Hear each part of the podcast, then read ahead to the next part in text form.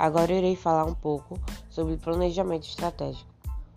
O planejamento estratégico é um conjunto de mecanismos sistemáticos que utiliza processos metodológicos para contextualizar e definir o estabelecimento de metas, o empreendimento de ações e mobilização de recursos e tomada de decisões, objetivando a consecução do sucesso.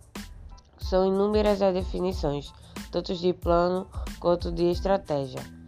Todavia, existem algumas diferenças básicas entre as duas conceituações. Em linhas gerais, a estratégia é a síntese de uma ideia que surge da criatividade, sendo qualquer um capaz de estabelecê-la para alcançar os objetivos.